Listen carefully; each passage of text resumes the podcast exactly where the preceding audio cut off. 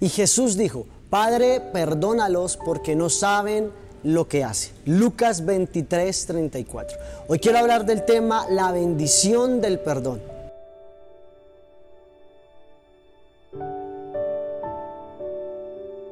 Creo que una de las cosas más difíciles para los seres humanos es transmitir el perdón. Personalmente he, comprendido que perdonar es un acto de fe, ya que nuestros sentimientos se rehusan a otorgarlo. El perdón definitivamente es la máxima expresión de amor que hay en la tierra. Jesús cuando estaba con sus discípulos enseñó que nos enseñó que nos amásemos los unos a los otros, que amáramos a nuestro prójimo, a nuestro hermano, pero también que amáramos a nuestros enemigos. Y no hay una manera más grande de expresar el amor hacia nuestros enemigos si no es a través del perdón. Porque definitivamente el perdón no es un acto que solo disfruta el que fue ofendido, sino que el máximo disfrute del perdón es para el que lo puede dar, el que lo puede otorgar. Creo que ninguna persona es merecedora del perdón, pero la gran enseñanza que el Señor nos da es que Él nos perdona de todas formas, merezcamos o no merezcamos, sino porque Él es un Dios de misericordia y extiende su perdón sin límites. Definitivamente, de tal manera amó Dios al mundo que entregó a su único Hijo para que todo el que crea en Él no se pierda, más tenga vida eterna.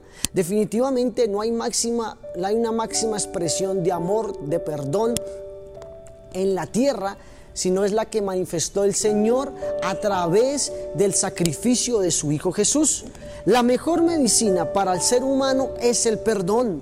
Las cadenas más fuertes se rompen a través del perdón. Las puertas más seguras solo se van a abrir a través del perdón. Las murallas más grandes que puedan, podamos tener frente a nuestra vida solo se van a derribar a través del perdón. Cuando alguien otorga el perdón, a la primera persona que se libera es a ella misma porque antes de que el perdón llegue a los demás, primero debe tocar nuestra vida y las cadenas del resentimiento se rompen. El perdón trae reconciliación, armonía, paz y comunión. Definitivamente hoy es un buen día para que juntos traigamos a memoria todas aquellas cosas que necesitamos perdonar en nuestra vida.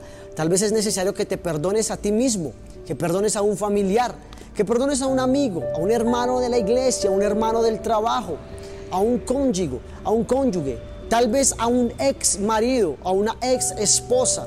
Es tiempo de que de pedir perdón a tus padres o a tus hijos, pero siempre que podemos abrir la puerta del perdón, podemos recibir la libertad en nuestras emociones, nuestros sentimientos, donde abundaba la amargura, a través del perdón puede sobreabundar la felicidad y el gozo y la plenitud que solo el Espíritu Santo puede traer a nuestra vida. ¿Qué tal si oramos?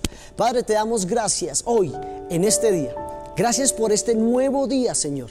Gracias por un nuevo amanecer. Gracias por la oportunidad que nos das de levantarnos con vida, poder respirar y poder glorificar tu santo nombre, Señor. Hoy, Señor, queremos darte lo primero de lo primero y por eso hemos sacado este tiempo para escuchar tu palabra, tener un tiempo de comunión, Padre Celestial, contigo. Hoy, Señor, ayúdanos a poder tener y conocer, experimentar y poder accionar el verdadero perdón que solo viene de parte tuya, Señor. Hoy en el nombre de Jesús nos ponemos a cuentas, a paz y salvo, primero contigo y segundo con mi hermano, con mi prójimo, inclusive con mis enemigos, Señor, que yo pueda, Padre Celestial, ser el reflejo tuyo de amor y de perdón aquí en la tierra, en el nombre de Jesús.